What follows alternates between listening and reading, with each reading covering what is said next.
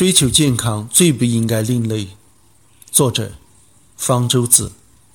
提倡健康保健的书，向来就容易成为畅销书，中外皆然。但是像国内现在这样，最畅销的几本健康类图书，都是以耸人听闻为卖点，宣扬的都是一些有悖科学常识、生活常理的另类养生观的，却具有前所未有的中国特色。什么吃晚饭死得早，吃肉块能吃死人，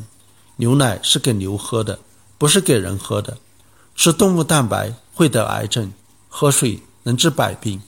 香蕉要吃皮，烂的最好吃。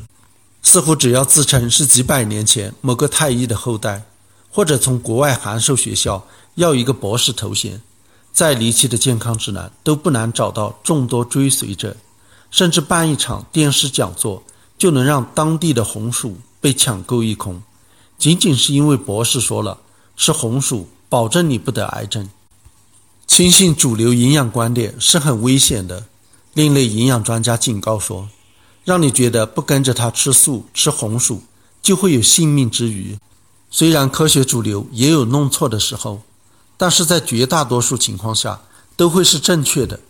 轻信另类养生则要危险得多。主流营养观毕竟是无数最有专业识别能力的专家在做了大量的科学实验调查之后得出的结论。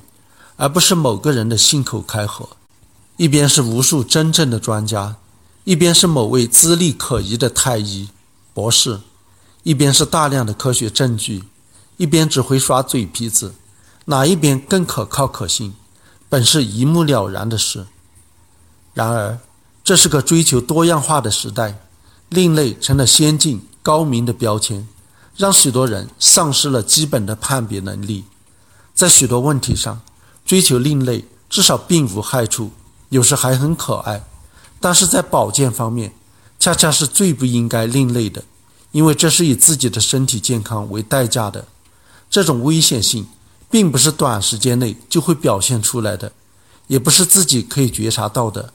如果你因为长期素食而得了营养不良，因为饮食缺钙而在晚年得了骨质疏松症，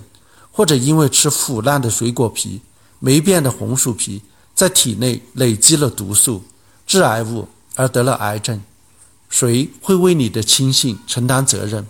太医、博士会吗？那时候他们很可能早就像许多风云人物一样销声匿迹了。